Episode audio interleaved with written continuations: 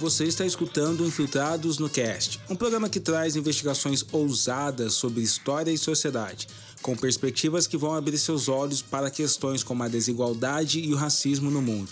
Apresentados por mim, Alê Santos, o arroba Salva de Fiction, roteirista e escritor finalista do Jabuti em 2019 com livros Rastro de Resistência, Histórias de Luta e Liberdade do Povo Negro e também autor afrofuturista com o livro O Último Ancestral, lançado pela HarperCollins Brasil. Participa aí do nosso grupo aberto no Telegram para poder comentar também sobre os episódios da semana. É só clicar no link que está na descrição do podcast e eu te encontro por lá. Agora vem comigo e aumenta o volume, porque está começando o Infiltrados no Cast.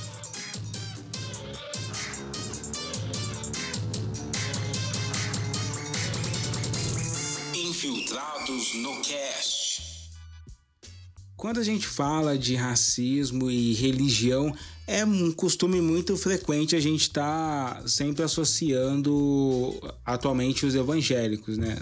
Os católicos também, mas atualmente bem mais os evangélicos, é, por toda a questão de tolerância religiosa, porque eles estão crescendo pra caramba, porque eles são sedentos por poder, inclusive altos escândalos que a gente está acompanhando aí no governo Bolsonaro, e a máquina de fake news dos evangélicos já começou a trabalhar em prol da campanha é, eleitoral. Daqui a pouco vocês estão recebendo aí é, WhatsApp do pastor falando que fulano de tal é do demônio e que se não votar no Bolsonaro, o demônio vai assumir o Estado brasileiro. Só que não é apenas do cristianismo evangélico, do católico, né, que também é bastante criticado em relação a, ao racismo, ainda a gente vai falar disso bastante aqui ainda no Infiltrados no Cast, mas não é apenas desses dois grupos que a gente tem que discutir, né? Afinal, eles são maiores, são hegemônicos, eles têm poder de decisão política e tal, mas existem alguns outros pequenos grupos que talvez passam despercebidos e por passar despercebidos, talvez eles estão aí carregando uma carregando aí coisas muito mais absurdas assim, né, em tempos de hoje, né? Como a gente viu aí, por exemplo, vários escritos do espiritismo vários livros do espiritismo ainda reproduzem o racismo do século XIX, assim, o mesmo racismo, o mesmo pensamento, as mesmas palavras grotescas racistas estão em livros espíritas, né? A gente viu isso recentemente. Você não sabe o que eu tô falando, olha aí no feed e procura aí o episódio sobre o racismo de Allan Kardec para você compreender. E hoje a gente vai discutir aqui um outro grupo, um outro movimento que também é muito problemático, que também tem um passado extremamente racista. E aí fica uma dúvida que será a dúvida desse episódio: é o quanto na atualidade eles deixaram de ser racistas. Eu estou falando daquele grupo que popularmente é conhecido como Mormons, que são os membros da Igreja de Jesus Cristo do Santo dos Últimos Dias. Pessoas se perguntam o que é o livro de Mormon. Talvez elas já tenham ouvido falar do musical e o acharam divertido, mas depois ficaram curiosas. Do que se trata? Por que deveria me importar com isso? Para resumir em 60 segundos, saiba o que é o livro de Mormon e por que se importar. O que é? É um livro de escritura cheio de histórias sobre o amor de Deus por todas as pessoas do mundo. Onde as histórias se passam? Nas Américas, cerca de dois mil anos atrás. Do que se trata? Basicamente é um conto épico de guerra e paz, do bem contra o mal, na vida de homens e mulheres que viveram há muito tempo, mas que acreditavam em Cristo e até previram sua vida. Recentemente virou notícia no Twitter que aconteceu um grande congresso né, onde eles iriam discutir é, entre várias pautas a, a, questão racial, a questão de como eles se posicionaram é, com a pandemia de Covid 19, a comunidade LGBT, as mulheres e tal. Isso era esse grande concílio que toda religião tem de reunir todo mundo para discutir sobre isso. E as mudanças foram muito brandas, né? Tipo, se esperava um pouco mais, principalmente em relação ao racismo, é, do que do que foi, do que aconteceu, né? Do que realmente eles declararam. Parece que eles estão diversados, saíram pelas beiradas, vieram com esse papo de que não, a gente precisa olhar para o futuro, olhar para o que é, constrói a igreja igreja e não pro, pro passado e tal, que aconteceu, né? Mas vamos começar é, do começo, né? Tipo, vamos falar do começo, que é exatamente o que é essa igreja mormon. O, o, nome mormon, ele vem de um profeta, um suposto profeta, né? Porque é, muitas, muitas coisas que envolvem os Mormons é, estão em disputas ali de historiadores e de teólogos e de coisas nesse sentido, né? Porque é, muito do que acontece, do, do, que é declarado no livro dos Mormons é, é uma coisa que, tipo assim, ah, o profeta disse, o profeta viu e o profeta encontrou algo que fala sobre isso. Então, assim, teria se acontecido esse profeta, teria existido esse profeta no é, por volta de 360 depois de Cristo, que é esse profeta Mormon que vivia aí na é, vivia no, no reino de Noé, alguma coisa nesse sentido. Ele teria escrito um outro testamento de Jesus Cristo. É importante aqui ressaltar que quando a gente fala de um outro testamento, a gente está fazendo um rompimento totalmente com o cristianismo, apesar de ter é, o nome Jesus Cristo ali no, no, na igreja e dos membros serem considerados membros da igreja de Jesus Cristo, que é o nome que eles oficialmente se consideram, eles rompem totalmente com as tradições cristãs é, católicas e evangélicas por conta desse testamento, sabe? O, esse testamento mormon ele é, narra a vinda, a passagem de Jesus Cristo pelas Américas. É, tipo, você não, você não escutou errado, não. Tipo, segundo o Joseph Smith, que é o cara que teria recebido a mensagem dos anjos, que essa mensagem dos anjos é, mostraria onde estavam as pedras, que seriam as pedras, meio que umas pedras mágicas que ajudariam ele a traduzir o, o evangelho do livro dos Mormons, o, o capítulo, o testamento do livro dos Mormons. É, e esse livro conta da passagem de Jesus Cristo pelas Américas depois que ele foi crucificado, cara verdade, ele é o foco de toda a história. Seu nascimento, ensinamentos e aparição nas Américas Antigas após sua morte e ressurreição em Jerusalém. Lembra-se de quando Jesus disse: Tenho outras ovelhas que não são deste aprisco? Acontece que seus fiéis nas Américas eram algumas dessas outras ovelhas, e a parte principal do livro de Mormon descreve sua visita e ministério. É por isso que o livro de Mormon é chamado de Outro Testamento de Jesus Cristo. Mas esse é apenas o início da história. Eu não vou entrar nessa questão do, da crença deles ou não. É, sobre o que, sobre o que eles acham, sobre se isso é veracidade ou não, porque é questão de fé, então não vou entrar nesse mérito. Talvez eu trago algum mormon. Eu tentei contato com os mormons da cidade onde eu moro aqui, acho que eles ficaram com receio de, de conversar comigo e tal, é, aqui para esse podcast. Mas se você conhece algum Mormon que quer trocar essa ideia, é, manda, me marca lá no Twitter, arroba ou entra aí no grupo do Telegram que está aí é, aqui no link da descrição do episódio para você passar o contato para a gente fazer um, uma entrevista e explicar melhor toda essa história. Mas vamos aqui focar nos fatos históricos, que é o que realmente importam para gente. Eu não posso deixar de comentar aqui que tem um episódio impagável do Soul Park é, da temporada 7, episódio 12, chamado Tudo sobre os Mormons, que eles tiram muito sarro dessa história que eu contei para vocês, assim, cara. Inclusive, esse episódio virou é, um show da Broadway, cara. Os, os produtores de Soul Park foram além com tudo isso. É um episódio muito engraçado. É, obviamente, eu não sei se a galera tem várias reacts aí no YouTube de Mormons reagindo a esse episódio, eles devem ter pegado mal pra caramba, mas Soul Park faz isso com os, os católicos, com os evangélicos com todo mundo e, e, e, fica engraçado sempre tudo o que eles fazem, tá ligado? Então, é, se liguem nesse episódio. Vamos lá falar sobre a história do racismo dentro dessa igreja.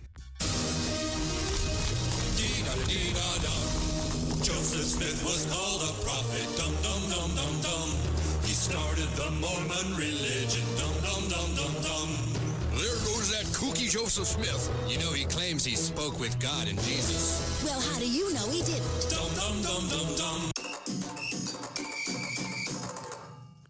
A história dos mormons da igreja é, começa ali por volta de 1830, então isso coloca eles diretamente no contexto onde já tinham as é, as divergências sobre a escravidão no, nos Estados Unidos, né? Acontecia isso, a galera do norte queria a abolição, a galera do sul era pró-escravidão.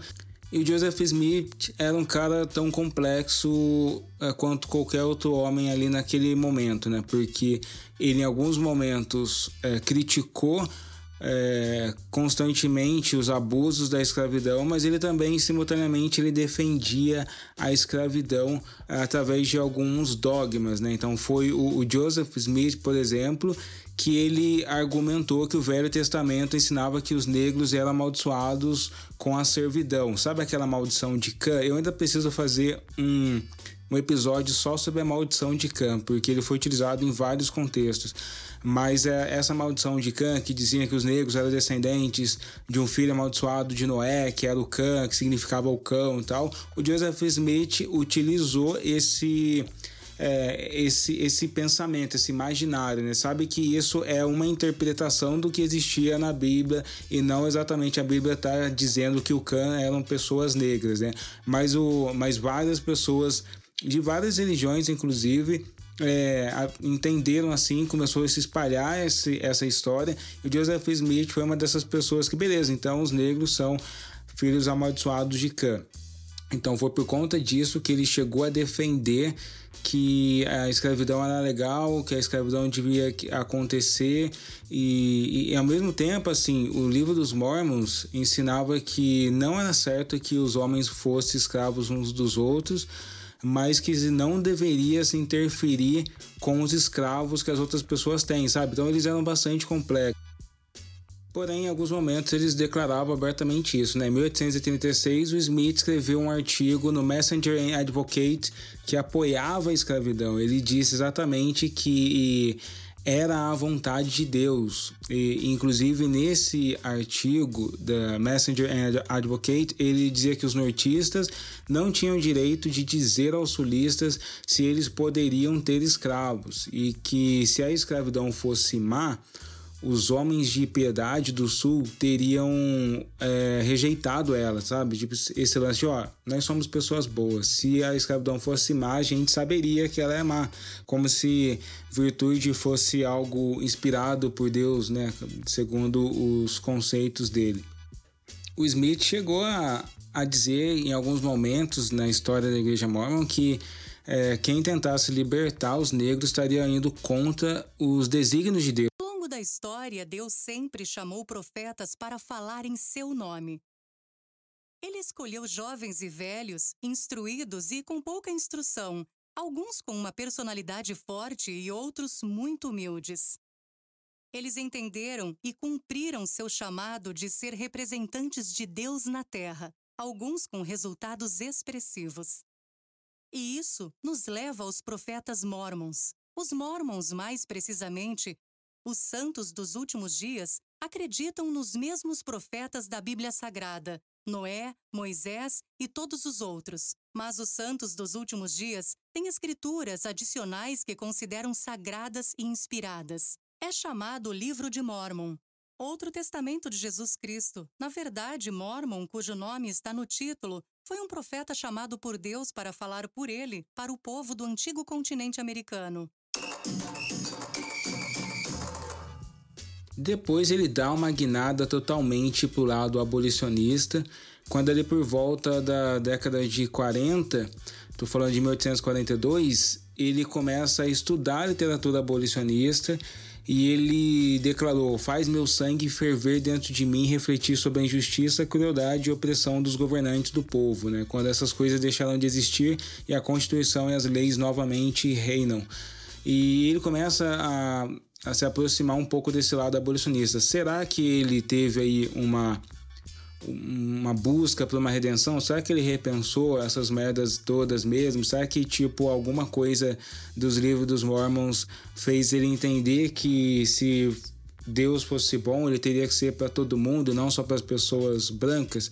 Não sei e infelizmente o, a igreja mormon ela passou por um lado muito mais tenebroso porque o Smith morre né, na década de 40, ele morre em 1844 e aí os, os próximos líderes da igreja dos mormons, eles não estavam nem aí para esse lado abolicionista não, cara, eles já estavam colocando o pé no acelerador do racismo.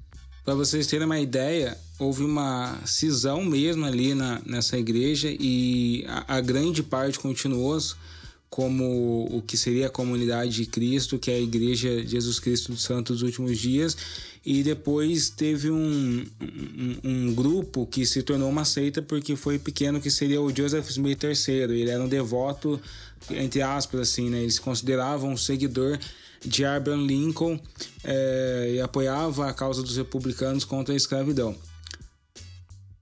Infelizmente, a gente sabe, se vocês escutam Filtrados no Cast, sabe que o fato de defender a abolição não exima qualquer pessoa de ser racista, né? Afinal, o próprio Abraham Lincoln defendia a abolição e dizia que, mesmo com a liberdade, os negros teriam a sua posição na sociedade, né? Então, a igreja dos Mormons, é, mesmo defendendo a abolição, não significa que ela estava isenta de achar que, beleza, eu só quero que as pessoas sejam livres, e, mas não quer dizer que eu quero que elas é, estejam aqui no altar do meu lado, falando para outros fiéis, tá ligado? Então, esse momento que tem a morte do Joseph Smith, tem essa cisão, a, a maior parte da igreja continua ali do lado mais conservador, é, racista, escravocrata e tal. E o que acontece desse grande lado é que vem leis oficiais impedindo negros de se casarem é, dentro das igrejas mormons.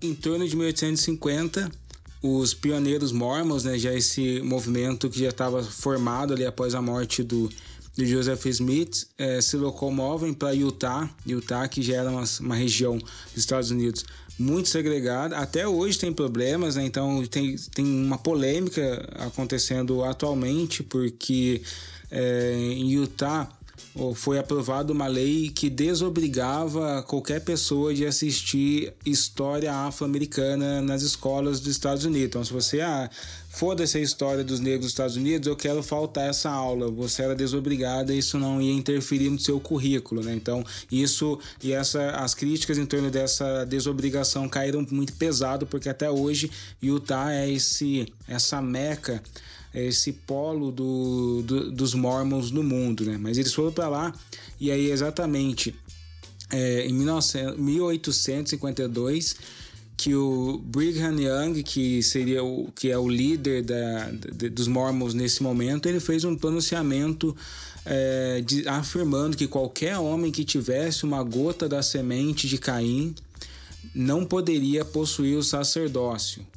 Ou seja, pessoas negras não poderiam ser, eu não sei se é padre, mas eles poderiam ser sacerdote dos mormons, sabe? Então, logo eles não poderiam ser líderes de nenhuma dessas igrejas. Por meio dessa experiência, os santos dos últimos dias agora entendem que Deus continua a falar a seus filhos atualmente, assim como fazia na antiguidade.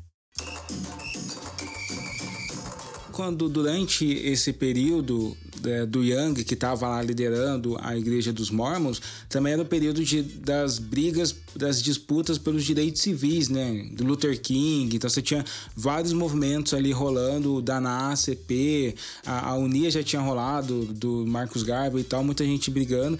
E eles eram muito contra todos esses movimentos de direitos civis, né? Os grandes líderes das igrejas mormons desse período, na verdade, a, a, apoiaram mais leis ainda é, de segregação, né? Porque no, dentro da igreja mormon, os negros foram proibidos de receber qualquer ordenância, como o próprio casamento. Inclusive, é importante ressaltar que os negros, assim, obviamente, uma pessoa negra pode casar entre a outra e viver longe dos mormons, é o que eles queriam na verdade, né? E se uma pessoa branca mormon casasse com qualquer outra pessoa que tivesse a mínima gota, né? A gente viu aí do Andrew Rule, a regra de uma gota de ascendência, a pessoa branca casasse com qualquer um que tivesse uma mínima gota que eles acreditavam ser a semente de Caim, que seria a negritude, ela perdia o status de membro da comunidade, era expulso da comunidade. Então, é, pessoas brancas eram impedidas de se casar com pessoas negras naquele momento. E, e se um se o Mormon líder fizesse isso, então ele era totalmente excomungado, né? Talvez isso perdurou aí, né? A gente vai falar um pouco disso pela frente, mas uh, eu, por exemplo, não conheço aqui no interior da, de São Paulo, onde eu moro, Guaratinguetá, eu nunca vi um Mormon preto, nem vi um Mormon negro por aí, cara. Toda vez que eu encontro um Mormon, ele parece alemão dos mais alemães possível, assim, cara. Eu tô falando da minha experiência de como eu encontro Mormons. Eu sempre me perguntei, caramba, como é que a galera consegue fazer tanto branco assim em algum lugar que está sendo produzido nessa escala, porque nem parece os brancos brasileiros assim, que ainda tem um pouco de latinidade e tal, não. Eles parecem realmente nórdicos, mano. E, e, e talvez é porque isso durou um bom tempo. O maior absurdo de tudo isso é que esse, é, esse essa restrição só foi retirada da igreja mormon se liga, se liga comigo, eu vou falar, vocês não vão acreditar. A proibição de sacerdócio entre pessoas negras, de casamento com pessoas negras, só, só caiu na igreja mormon em 1978, muito depois do, da briga por direitos civis, dos movimentos por direitos civis nos Estados Unidos. E aí fica o questionamento: será que os mormons só é, revogaram as leis de segregação dentro do, das suas igrejas porque as leis de segregação se tornaram criminosas? Será que foi só depois da galera perceber, depois do mundo é, transformar a segregação em crime, que eles revogaram as suas leis? Devido a seu sacrifício expiatório, Jesus Cristo tem o poder e a autoridade para redimir toda a humanidade. Para, transformar, para tornar acessível o poder de sua expiação, ele delegou uma porção de seu poder e de sua autoridade aos homens na terra. Esse poder e autoridade delegados é chamado de sacerdócio. O sacerdócio é essencial porque as ordenanças e os convênios indispensáveis na terra são administrados somente por essa autoridade. A propósito, eu vou ler para vocês a carta do presidente Spencer W. Kimball, que foi que em 8 de junho de 78 é, anunciou essa, essa revelação divina. Nossa, imagina que revelação divina no mundo todo já tava os jornais, já tinha acontecido Birmingham com Luther King, já tinha acontecido é, os Panteras Negras, já acontecido tudo isso e só décadas depois o Deus do, da Igreja Jesus Cristo dos Santos Últimos Dias revelou para eles que a segregação é uma coisa errada, né? Mas vamos lá. Ele, ele é, ao se reunir com esse conselho, é o quórum dos doze apóstolos, que aprovou por unanimidade, ele leu a seguinte carta a todos os oficiais do sacerdócio gerais e locais da Igreja de Jesus Cristo do Santo dos últimos dias em todo o mundo. Caro irmãos, ao testemunharmos a expansão da obra do Senhor na terra, sentimos-nos gratos por terem os povos de muitas nações aceitado a mensagem do Evangelho restaurado. Filiados-se à igreja em número cada vez maior, isso despertou em nós o desejo de conceder a todos os membros dignos da igreja todos os privilégios e bênçãos que o Evangelho nos proporciona. Cônscios das promessas feitas pelos profetas e presidentes da igreja que nos procederam, de que, a um dado momento, num plano eterno de Deus, todos nossos irmãos dignos receberiam o sacerdócio e, testemunhando a fidelidade daqueles que haviam sido impedidos de recebê-lo, imploramos longa e fervorosamente por esses nossos fiéis irmãos, passando muitas horas na sala superior do templo a suplicar a orientação divina do Senhor. Quer dizer, o cara passou um tempão, foi lá para um templo lá ficar rezando, pelo amor de Deus, diz para mim, Deus, se os pretos merecem se casar dentro da minha igreja, se os pretos merecem se receber, ser considerados é, tão é, sublimes e privilegiados quanto quanto eu sou, tá ligado? Imagina, cara, que vergonha. É uma vergonha absurda. 1978, cara, eu não vou terminar de ler essa parada aqui não. A questão é que fica é que faz muito pouco tempo, né, que os mormons deixaram oficialmente de ser racista, né? oficialmente, não, não tem como acusar eles por leis, mas as práticas, mais os costumes, será que a lenda, esse mito de Khan ele ainda perdura? Será que quando eu encontrar um Mormon, ele vai olhar para mim e vai achar que eu sou uma pessoa de classe inferior, que eu sou amaldiçoado? Afinal, ah, os mitos e as histórias, eles continuam mesmo que não estejam nos documentos.